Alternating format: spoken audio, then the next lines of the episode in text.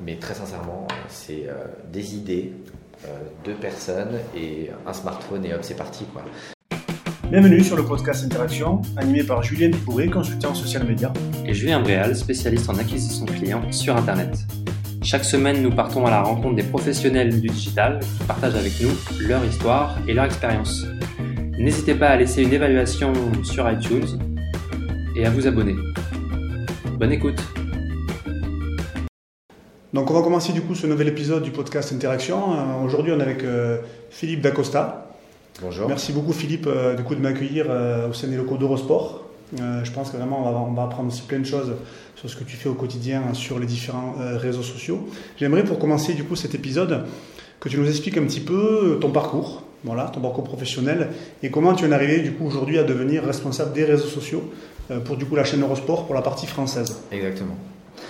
Euh, je suis arrivé chez Eurosport il y a 13 ans maintenant, en tant que journaliste. C'était ma première expérience. Euh, j'ai fini mon école de journalisme et euh, le 30 mai et le 1er juin, j'étais ici, j'étais titulaire. Donc j'ai eu une belle opportunité que j'ai saisie rapidement. j'ai pendant plusieurs années traité différents sports. Été au départ détaché sur le cyclisme, ensuite sur le rugby pendant 5 ans. j'ai œuvré au lancement de Rugby Rama, qui est notre site rugby. Après, je me suis occupé du football. Euh, et après, en 2013, j'ai fait une pause de six mois. Mhm. Et je pense que c'est aussi pour ça que j'en suis là aujourd'hui. J'ai fait une pause de six mois pour savoir si je voulais vraiment faire ce métier, si je voulais vraiment être journaliste et pour voir un petit peu autre chose. Euh, je suis parti en voyage pendant six mois en Amérique. Et euh, quand je suis revenu, on m'a proposé justement de devenir le community manager et d'être le premier community manager d'Eurosport, parce qu'il n'y en avait pas avant. Et j'ai accepté j'ai accepté parce que euh, je pense que j'avais le profil pour, euh, pour être euh, le community manager. parce qu'il n'y a pas que le sport qui m'intéresse et je pense que je suis un, des rares chez mes collègues à, avoir d'autres affinités que le sport. Et j'ai fait ça pendant deux ans. Et ensuite, mon rôle a un petit peu évolué et aujourd'hui, je m'occupe, je fais toujours du community management parce que j'aime ça et que j'aime participer euh, aux soirées euh, très chaudes de sport, de Ligue des Champions, euh, où voilà, ça bouillonne dans la rédaction et, c'est ce que j'aime. mais en revanche, j'ai un peu plus de temps aussi, je suis un peu plus détaché sur des projets latéraux, sur comment faire évoluer notre stratégie éditoriale en concertation avec la rédactrice en chef. Euh, recruter euh, des influenceurs euh, et trouver de nouveaux moyens de faire vivre Eurosport sur les réseaux sociaux. Donc aujourd'hui, je suis un peu plus détaché, j'ai un peu moins les mains dans le cambouis, on va dire, qu'avant, même si j'aime bien de temps en temps y aller encore. Mais je suis un petit peu plus détaché aujourd'hui, j'ai une vision un petit peu plus large et un peu plus haute des réseaux sociaux ici chez Eurosport. Est-ce que tu pourrais aussi, pour commencer, dire un petit peu, je suppose que vous êtes en équipe sur la partie social media, Comment cette équipe se compose euh, Quel est le rôle à peu près de chaque personne au sein de cette équipe? Alors c'est un petit peu particulier parce qu'on est un média, donc du coup, euh, j'imagine comme dans beaucoup de médias, les community managers ou les personnes qui sont en charge des réseaux sociaux sont souvent des journalistes de formation comme moi.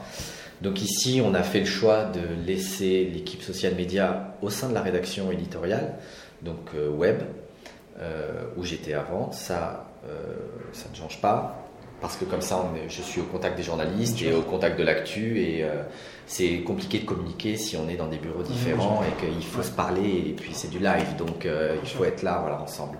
Donc il y a, on est, la rédaction a, compte 14 journalistes avec la rédactrice en chef, la rédaction web. Euh, dans ces 14 journalistes, il y a moi et un autre community manager et ensuite on fait appel également à des pigistes pour aider sur le community management.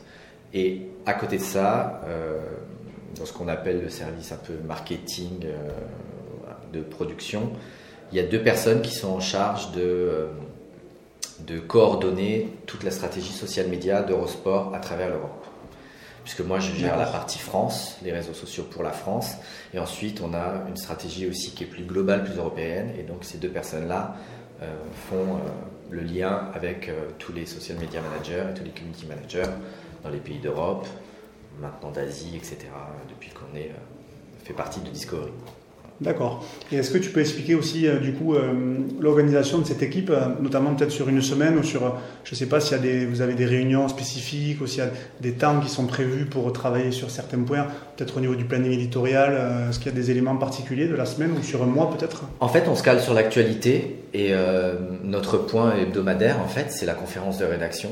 Donc on, le lundi, on participe à la conférence de rédaction avec les autres journalistes et à chaque sujet qui est évoqué, à chaque possibilité de, papier, d'angle, on apporte notre vision social média comment, euh, par exemple, si j'ai un collègue qui me dit, bah, moi je voudrais faire un article sur Messi, sur tel, euh, tel aspect de ce qu'il fait aujourd'hui au Barça, moi, mon rôle et le rôle des community managers, ça va être de réfléchir à comment euh, vendre ça sur les réseaux sociaux, comment amener cet article-là sur les réseaux sociaux pour qu'il soit distribué, qu'il soit partagé et qu'il soit intéressant en fait. D'accord. Et Eurosport, du coup, Eurosport France, c'est euh, donc c'est déployé sur euh, tous les, quasiment tous les réseaux sociaux? Alors, euh, donc du coup, quand on dit Eurosport France, peut-être le préciser, c'est qu'il y a eurosport.fr, qui est le site web, et aussi Eurosport France, qui est la chaîne de télé, puisqu'on est aussi une chaîne de télé. Donc en fait, moi, je gère les réseaux aussi bien pour le web que pour la télé. et donc le web, c'est la distribution des articles et des projets de la rédaction, et ensuite aussi faire la promotion des programmes de l'antenne et de nos droits, euh, comme euh, le tennis, Roland Garros, l'US Open, ou le Tour de France, ou euh, la Coupe de France de football. Donc on doit aussi faire la promotion des contenus de l'antenne sur les réseaux sociaux. ça veut dire Facebook, qui est quand même notre principale plateforme et notre objectif numéro un, c'est Facebook. Twitter aussi, avec un compte Twitter. Instagram un peu moins, et c'est géré par une agence extérieure pour l'instant. Pour l'instant, on a un compte Instagram qui est européen et pas euh, par pays. Donc, du coup, c'est publié en anglais c'est publié en anglais. C'est publié en anglais, mais bientôt on va déployer sur chaque pays un compte Instagram particulier. On a aussi un compte Snapchat mhm. qu'on n'utilise pas à la rédaction et qu'on fait vivre lors des déplacements des journalistes, Insight puisque c'est quand même plus intéressant d'avoir les coulisses des événements.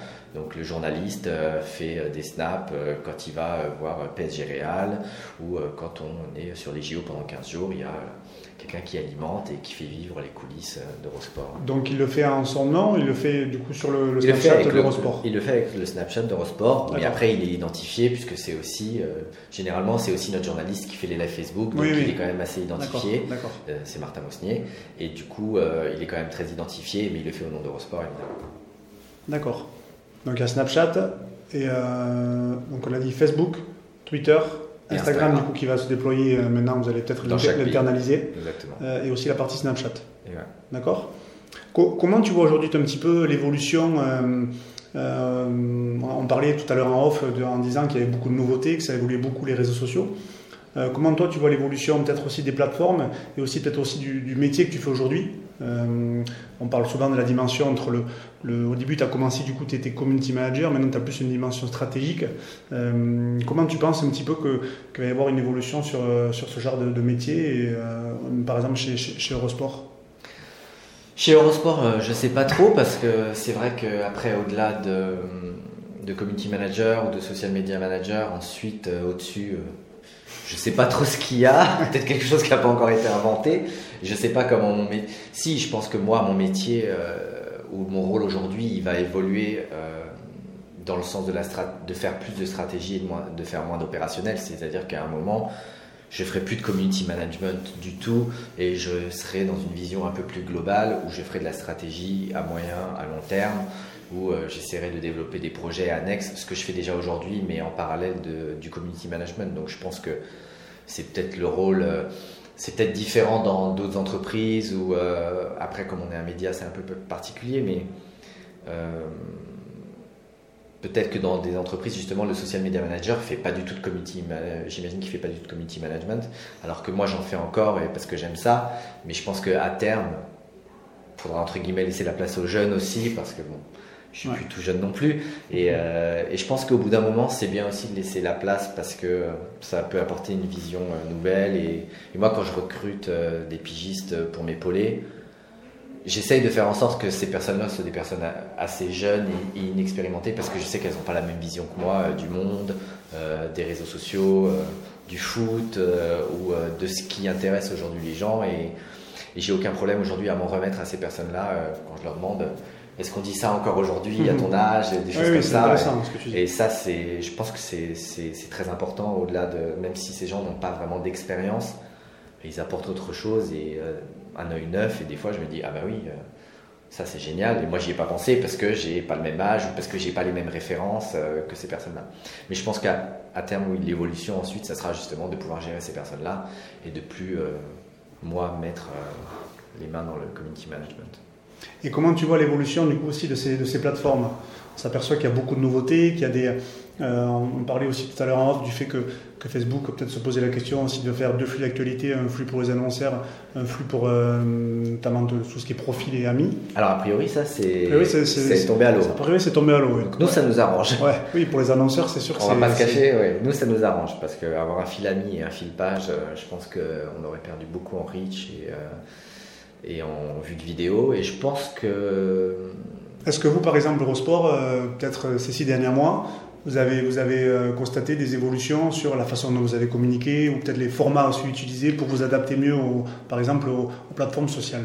Ah, Mais ça, c'est constamment en fait. C'est-à-dire que tous les six mois, euh, pratiquement, je pense que notre stratégie, elle change euh, parce qu'on s'adapte, parce que Facebook nous oblige à nous adapter et qu'on on voit très bien qu'à un moment, il y a des choses qui coincent, qui passent plus et qu'il faut euh, changer son fusil d'épaule et passer à d'autres choses. Donc, nous, tous les six mois, la stratégie, elle est, elle est revue pratiquement de fond en comble. Où on me dit, il y a trois ans, quand j'ai commencé sur les réseaux sociaux ce métier-là, notre objectif numéro un, c'était de faire du trafic sur le site. Ouais.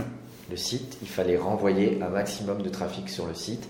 Donc on est passé de 1% parce qu'avant la page Facebook était euh, inexistante et elle était principalement euh, gérée par le service de communication. Et quand on a pris en main la page Facebook, on est passé à 20% du trafic quotidien sur le site qui venait de Facebook. C'était énormissime, c'était environ, je pense, 100 000 euh, visiteurs uniques par jour. Donc c'était pas mal. Et ensuite, ça a commencé à baisser 18%, 16%, 15%. Donc, hein, qu'est-ce qui se passe? Qu'est-ce qui se passe? Eh ben, On va faire autre chose. Et en fait, aujourd'hui, on a bien compris que Facebook euh, n'aimait pas trop quand les internautes passaient dans d'autres plateformes ou sur d'autres Tout ce sites qui est contenu et externe. qui voulait, voilà, qui voulait garder les gens chez lui. Et bien, qu'est-ce qu'on a fait? On a, on, a, on a changé notre stratégie. Et puis aujourd'hui, euh, on- ensuite, on est passé à une stratégie sur la vidéo, sur les, pour faire un maximum de vidéos, de vues de vidéos, de, pour faire un reach euh, plus important et pas forcément du trafic sur le site qui aujourd'hui a baissé. Et, et si je dis pas de bêtises, doit être à- on doit être à 7, 8 ou 9% aujourd'hui euh, de l'audience du site euh, qui vient de Facebook. Mais en revanche, à côté de ça, on fait 30 millions de vues de vidéos par, par mois Sur la page Facebook. sur la page Facebook. D'accord. Hors site, ouais, vraiment hors site. On fait entre 25 et 30 millions de vues de vidéos sur Facebook par mois. Et c'est des vidéos du coup qui sont en termes de format, c'est est-ce que tu peux expliquer les formats, c'est plutôt court Oui, on a plusieurs formats. En fait, bon, on a principalement des formats qui sont courts, euh, même si aujourd'hui on va aller vers des formats plus longs parce qu'aujourd'hui, encore une fois, on s'adapte et que Facebook ne aime qu'il y ait des contenus plus longs ou qui soient moins euh, liés à du, juste du clic, euh, du fake news, des choses comme ça, et qui veut que l'internaute reste et commente et soit un, un internaute de qualité, un fan de qualité. Tout à fait. Donc on va aller vers des vidéos un petit peu plus longues. Aujourd'hui, on est plutôt sur des formats courts qui sont soit basés sur l'actu, euh, sur des portraits, sur euh, des faits, sur des stats, des matchs, des choses comme ça. Après, on utilise aussi beaucoup nos droits vidéo à nous. Donc euh, on publie beaucoup de vidéos euh, sur Roland Garros. Je pense qu'on doit publier, je sais pas, 25-30 vidéos par jour, euh, des points de match, de beaux échanges, des petits à côté. Et puis ensuite, on fait aussi des, vidéos on-site pendant ces, ces épreuves-là. Donc on a des journalistes qui sont dépêchés on-site exclusivement pour les réseaux sociaux Ah oui. et qui font des interviews de joueurs un petit peu décalés, euh, des défis, euh, des trucs très euh, sociaux, très Ouais, euh, ouais. voilà que les gens aiment beaucoup et qui sont très rigolos, qui leur permet aussi de découvrir une autre, un autre aspect de Roland Garros ou un autre aspect de- du journalisme. Et donc on fait ça pendant Roland Garros, pendant l'Open Australie, pendant le Tour de France, mais avec des journalistes détachés uniquement pour ça. Et euh, sur la vidéo, nous on mise aussi beaucoup sur le live, parce que Sport c'est quand même historiquement une chaîne euh, où le live est très très important. Et sur Facebook, on a décidé aussi d'avoir euh, du live et de mettre en avant nos contenus et surtout nos droits. Donc en fait, on a déployé des émissions. Au départ, une émission qui était une émission hebdomadaire qui s'appelle la Stream Team, qui était principalement, qui mélangeait un petit peu tous les sports. Aujourd'hui, elle est axée que sur le foot, et c'est tous les vendredis à 17h. Et aujourd'hui, on a développé des émissions sur d'autres sports. Donc en fait, aujourd'hui, on va avoir une émission par sport par jour sur Facebook en live. Le lundi, c'est Bistro Vélo, ça a commencé il y a un mois. Euh, sur le cyclisme. Le mardi, ça va être pour bientôt, ce sera le tennis. Le mercredi, ça commence à 17h aujourd'hui, euh, c'est la première. Ça va s'appeler Moto Show parce qu'on a les droits de la Moto GP en France. D'accord. Et le jeudi, c'est toujours euh, Poulain Rafut pour le rugby avec Raphaël Poulain, qui est un ancien international. Et voilà. Donc on a décidé de développer des formats propres à Facebook, à Internet, sur nos droits, nos émissions, avec nos journalistes qui sont des, des experts de leur sport et pour atteindre et pour aussi euh, traiter de ces sports-là d'une façon un petit peu décalée, un peu plus ludique, même si ça traite de sujets d'actu très sérieux. Il y a des cadeaux à gagner, il y a des petits quiz, euh, il y a des, euh, des, petits happenings un petit peu rigolos. voilà, on essaye d'innover de, de, un peu. Donc le live, c'est quand même une partie très importante pour nous sur les réseaux sociaux. Ça, c'est super intéressant de fonctionner, je pense, en termes de format. C'est une des clés aussi pour donner des rendez-vous quotidiens.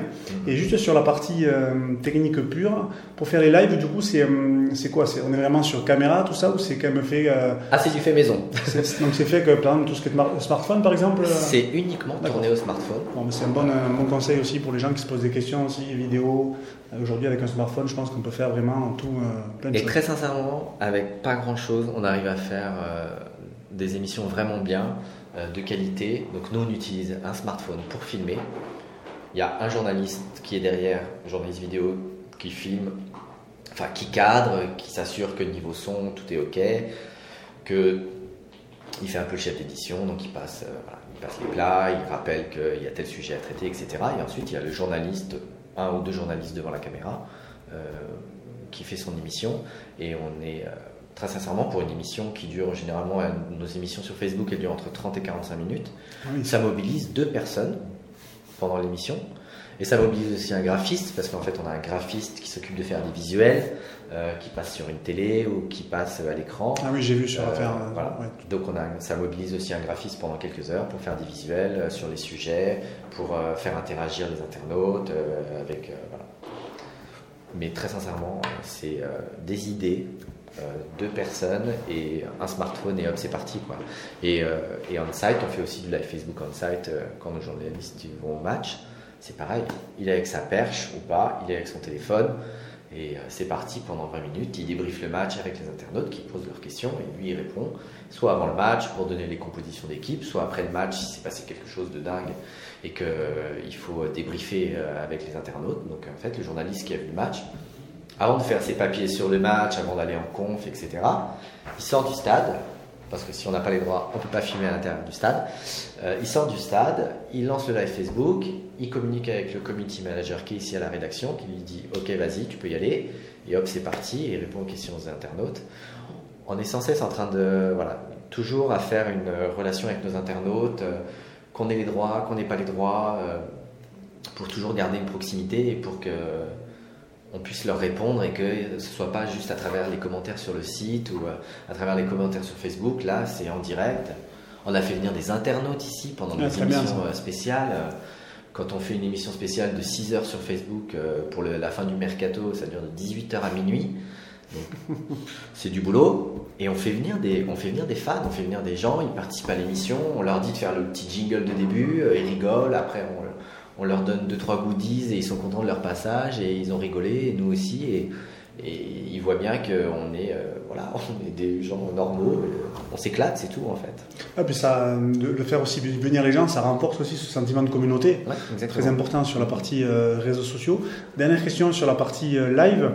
Du coup, en termes, est-ce que ça a eu un, impact, notamment en termes de reach sur, sur Facebook, cette partie, cette partie live, du coup, avec ces formats quotidiens qui arrivent là pour Eurosport est-ce que ça a eu un impact? Euh, Oui, je pense qu'on a gagné un peu de fans. Euh, après, euh, en termes de reach, je ne sais pas si. je pense qu'on a touché en fait des communautés qui étaient différentes parce que, par exemple, la communauté de moto, elle est très très forte sur les réseaux sociaux, sur Facebook.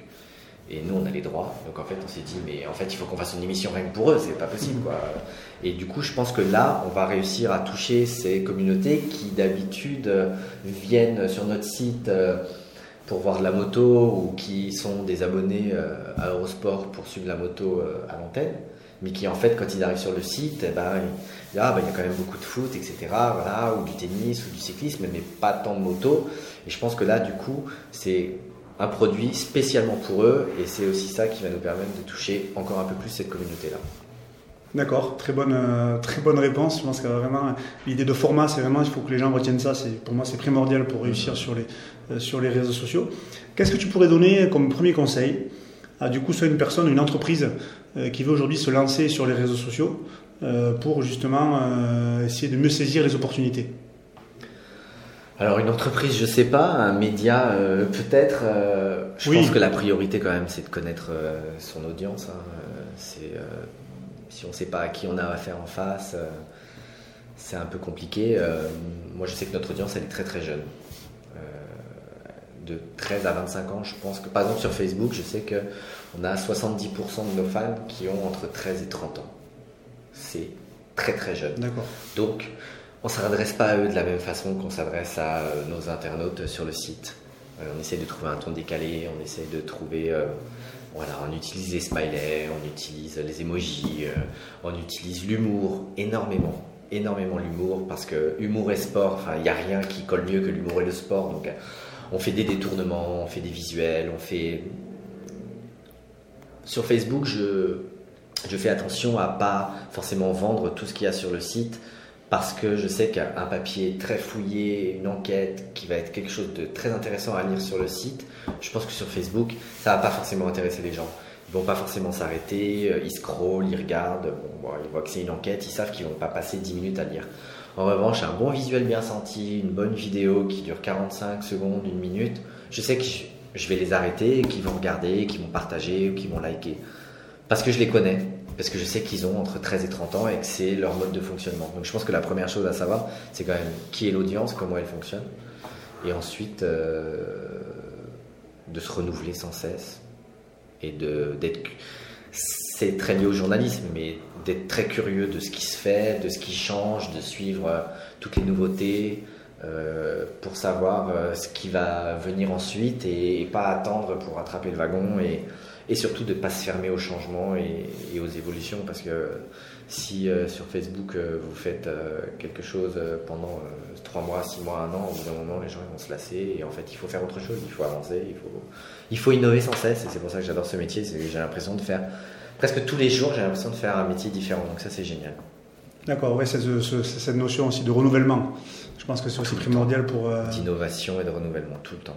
C'est pour ça que c'est important aussi, et c'est le cas à vous chez Eurosport, que la partie social media soit vraiment aussi intégrée dans l'entreprise. Mmh, mmh, mmh. Là, c'est le cas. Il y a beaucoup d'entreprises où c'est euh, parfois c'est un peu le parent pauvre la partie réseaux sociaux. Il faut vraiment que ça soit intégré, que ça soit du RP, que ça soit comme ici sur tout ce qui est euh, rédaction web, euh, pour que vraiment on soit au centre, qu'on soit vraiment au cœur des sujets.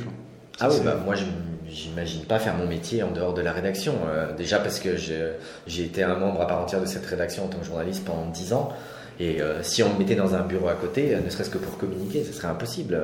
moi, je regarde les matchs avec les gars euh, le soir à la rédaction, et on regarde les matchs, et puis on travaille ensemble, et les idées, elles viennent comme ça, et tout ce qu'on fait sur les réseaux sociaux, ça vient pas que de moi, heureusement. Quoi. Il y a la rédactrice en chef qui propose des idées, il y a son adjoint, il y a d'autres journalistes qui sont voilà, plus jeunes que moi, d'autres qui ont mon âge, mais qui ont aussi leurs idées. Et en fait, on mélange tout ça et, et ça vient pas que de moi ça vient de tout le monde. C'est ça qui est important. Et, les bonnes idées, elles viennent pas forcément que du community manager. Après, c'est à lui d'adapter et de savoir comment euh, la vendre et comment euh, la mettre en forme. Mais toutes les bonnes idées, elles viennent. Euh, moi, je sollicite sans cesse, même nos pigistes qui sont pas des membres titulaires. Hein. Qu'est-ce que tu penses de ça? Est-ce que tu as vu ça? Comment tu penses qu'on pourrait traiter ça? Évidemment. Ah oui, je pense que c'est le cœur pour réussir. Hein. On a une équipe, c'est comme ça qu'on est plus fort. Est-ce que tu peux, tu peux donner un exemple de bonnes pratiques, euh, peut-être que vous avez réalisé chez Eurosport pour la partie réseaux sociaux? Donner un exemple peut-être de fonctionnement un petit peu, qu'est-ce que vous avez mis en place comme étape et le résultat que vous avez réussi à peut-être à obtenir Sans forcément rentrer trop dans le détail. Nous, on est parti de pas grand-chose. C'est-à-dire que moi, quand j'ai commencé, j'étais donc le premier community manager du site. Donc, on, moi, je ne savais pas grand-chose du métier. Ici, on ne savait pas grand-chose du métier ou des réseaux sociaux. Donc, on a un petit peu appris sur le tas. Et en fait, au fur et à mesure, on a compris à quel moment publier, de quelle façon publier. Petit à petit, c'est venu. Ça change évidemment dans le temps mais euh, on a établi quelques guidelines entre guillemets euh, que j'essaie de répéter euh, aux autres journalistes ou aux nouveaux qui arrivent en disant ben voilà nous on a remarqué que sur notre page publier avant 10h du matin ça servait pas à grand chose sauf infos importantes dans la nuit sauf Open Australie parce que décalage horaire mais globalement avant 10h du matin ça servait pas à grand chose on voyait qu'on n'atteignait pas beaucoup de personnes en revanche pendant les matchs on est là tout le temps, tous les soirs, tous les week-ends. On a identifié euh, où était notre audience, quand elle était là, et du coup, on a adapté notre stratégie à ça euh, pour les publications, par exemple, sur les réseaux sociaux. Et à contrario, sur Twitter, par exemple, quand j'ai pris en main le compte Twitter, on devait être à 90 000 followers, je crois. C'était il y a 3 ans et demi.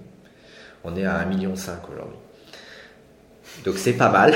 c'est pas mal. Et je suis très fier de cette réussite sur Twitter, même si Twitter c'est pas vraiment un enjeu pour nous en termes de trafic, parce que ça rapporte pas vraiment de trafic, hein, on va pas se mentir. En revanche, en termes d'image, c'est super important. Il faut y être, euh, mais on a décidé d'y être différemment. Tous les comptes euh, d'infos généralistes, euh, de comptes de sport, tweetent les matchs de façon très sérieuse en décrivant les actions ou tweetent toutes les infos dès qu'une info tombe moi, je trouvais ça très chronophage, très compliqué parce que j'avais aussi d'autres choses à gérer et que, comme je disais, je gère ça, mais je gère aussi d'autres projets, des, des donc j'ai pas le temps d'être sur Twitter uniquement. Donc en fait, sur Twitter, on a décidé de faire avec parcimonie, mais de faire bien et de donner un ton au compte euh, plutôt rigolo. Euh, donc moi, pendant les matchs, en fait, je tweete pas euh, que Messi a tiré dans la lucarne. je vais prendre un gif et puis je vais mettre un gif qui correspond quelque chose, je sais que les gens vont identifier comme Eurosport. Et des fois, j'ai vu des tweets passer en disant Tiens, il y a machin qui fait comme Eurosport, qui fait des gifs. Et je me suis dit Bah voilà, là, on a gagné. C'est-à-dire que les gens ont identifié notre ton.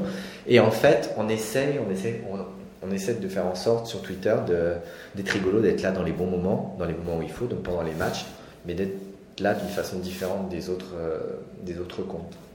Et ça, je pense que c'est important, c'est de trouver son ton, euh, de trouver sa marque de fabrique. Euh, nous, on est très fiers d'avoir une patte Eurosport sur Twitter, que les gens identifient maintenant aujourd'hui. Et c'est ça qui fait qu'on se démarque en fait. Et d'être un petit peu taquin, d'agacer un peu les. d'être toujours un petit peu dans la. pas dans la critique, mais dans la moquerie. D'accord. Et c'est quoi les éléments du coup que tu préfères dans ton quotidien et ce que tu aimes un peu moins faire en général?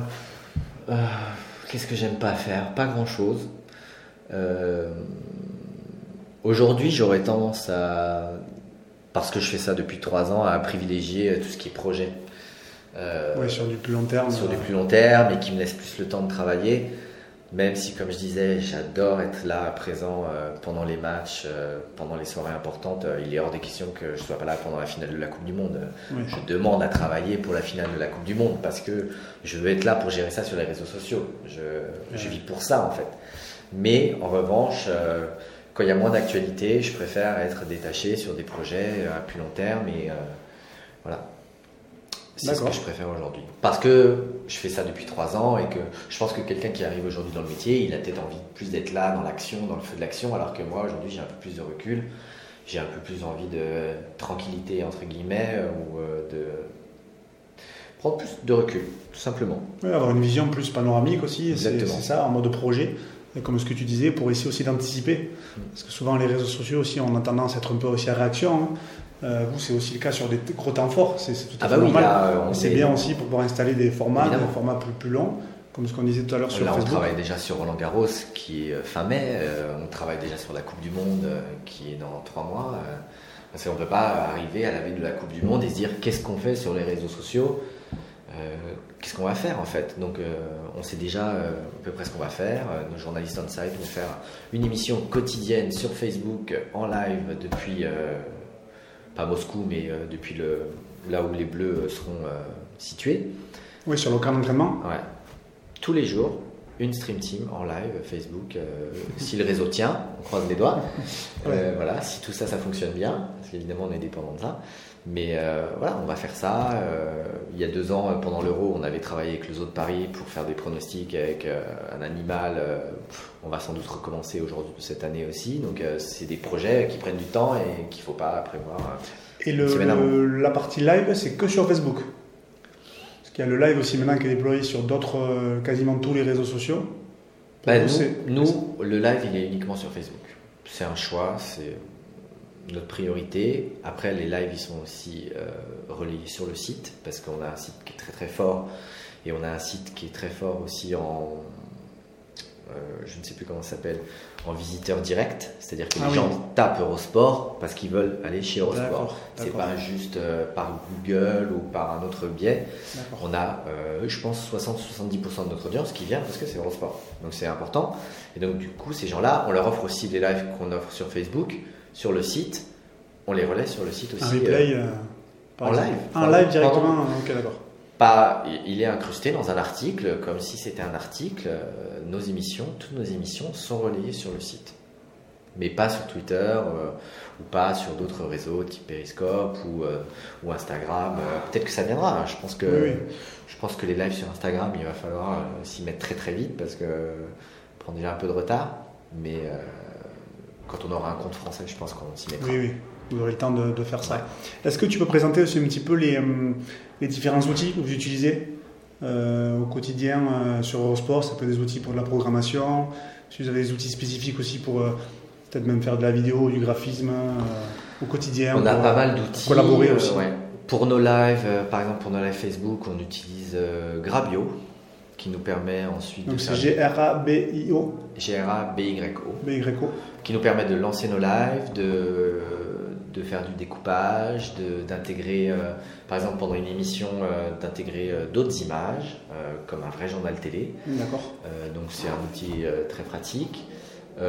Moi au quotidien j'utilise TweetDeck, pas spécialement d'autres outils parce que je ne trouve pas ça nécessaire. Après on utilise Social Bakers, euh, plus dans un souci de, de statistiques, c'est pour nos amis des statistiques, qui c'est plus simple pour eux. de- Il y a tout, c'est un outil qui rassemble en fait toutes c'est un outil stats. qui nous euh, permet de poster sur Facebook, sur Twitter et qui du coup permet de rassembler euh, les stats et les audiences en fonction des sports, en fonction des événements, en fonction des sportifs. Et c'est très pratique ensuite pour euh, les personnes qui nous font nos stats de voir que bah, football mercato, ça marche mieux que football Bundesliga par exemple. Mais au quotidien, j'utilise vraiment que ça.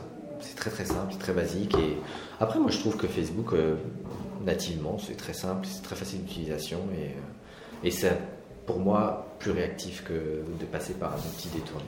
Et je D'accord. peux, pas me permettre d'avoir 10 secondes de retard sur un, un résultat de match. Ouais, c'est sûr, c'est sûr. Alors, on disait pendant la discussion, si on arrive sur la dernière question, on disait que tu disais que c'était important d'être curieux, de, ça, de toujours avoir un coup d'avance. Est-ce que dernièrement, là, tu as, découvert aussi des, choses ou des, éléments qui ont du coup qui ont un petit peu, je dirais, attiré ta curiosité et euh, qui vont peut-être faire l'objet de de traitements futurs euh, chez, chez Eurosport pour la partie euh, réseaux sociaux? Bonne question. Comme ça, je vois pas trop.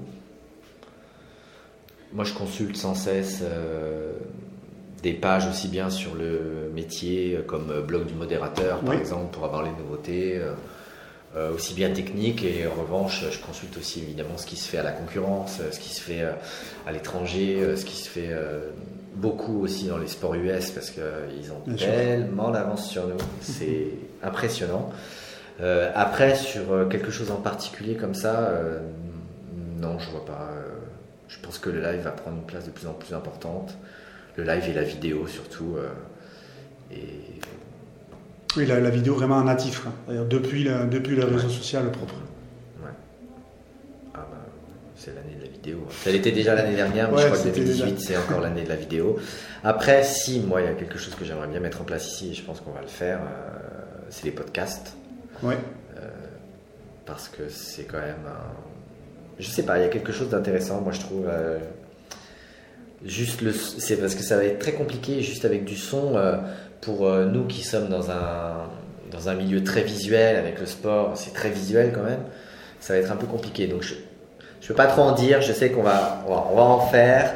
Euh, ça sera peut-être plus sous des formes de rencontres avec des sportifs, des choses comme ça, évidemment, mais je pense que le podcast, ça peut, ça peut être pas mal pour cette année ou l'année prochaine. Ouais, le podcast, c'est un format qui va, qui va revenir en nous. C'est pour ça aussi qu'on fait le podcast. On, on pense que ça, sur la partie francophone, ça va vraiment revenir. euh, De toute façon, c'est un format qui est très ancien, mais qui aujourd'hui avait été surtout supplé- supplémenté par. euh, Supplémenté, ça se dit pas ça. Supplé Supplé, c'est ça. par, la, par la partie, la partie, vid- la partie vidéo. Ouais. Euh, mais euh, clairement, d'avoir un contenu aussi expert, vu que vous, vous êtes expert de vos, de vos, de vos thématiques, ça peut vraiment aussi avoir un, un intérêt par rapport à ça. Seule contrainte, c'est qu'après, il ne faut pas que ça vienne aussi cannibaliser ce que vous faites déjà sur la partie, euh, partie visuelle, pure, vidéo. euh. Non, je pense que ça viendra en complément. Et puis le podcast, c'est peut-être un peu comme le GIF en fait. C'était complètement dépassé à un moment. C'est revenu complètement à la mode. Ça a un côté un petit peu, je sais pas, presque vintage. euh, d'un magnéto en fait quoi c'est juste euh, et je pense que ça ça peut être intéressant aussi à travailler euh, avec des nouvelles techniques avec euh, aujourd'hui ce qu'on peut faire d'avoir un son de qualité je pense que ça peut être très intéressant quand j'écoute les podcasts euh, des fois de, voilà, de reportages ou d'histoires il y a tout, c'est intégré, c'est un, vrai reportage. Il y, a des sons, il y a des interviews, il y a du commentaire. Euh, en plus, on se plonge dans le noir, on met les écouteurs, et puis c'est génial. On a l'impression d'y être. Ça, c'est super. Oui, oui, non, c'est un format qui est. Et puis vraiment- faire, nous, euh, notre but, c'est de faire passer des émotions à travers le sport. hein. Donc euh, ça, je pense que avec les sons, avec euh, les voix, c'est, euh, c'est un bon moyen aussi de faire passer des émotions. Super. Où est-ce qu'on peut te retrouver si, si besoin? On peut me retrouver sur LinkedIn. LinkedIn voilà, Philippe Dacosta. Sur Twitter, j'ai un compte qui s'appelle Philippe. Venez me demander pourquoi ça s'appelle Philippe. Euh, voilà, ça se finit comme Philippe, mais c'est SCH. Euh, et voilà, puis c'est déjà pas mal. Ouais, c'est déjà pas mal. Merci beaucoup, euh, Philippe, pour ta disponibilité. Bah, merci à toi. Je te dis à bientôt, du coup, et euh, du coup, le prochain temps fort pour Eurosport, Ah, Roland Garros, Roland Garros. On se retrouve du coup pour Roland Garros. ça marche. Au revoir. Au revoir. Merci d'avoir écouté cet épisode. Si ce podcast vous a plu, n'hésitez pas à laisser un avis positif sur iTunes. Vous pouvez nous retrouver sur LinkedIn à Julien Bréal. Et Julien Pibouret. À bientôt.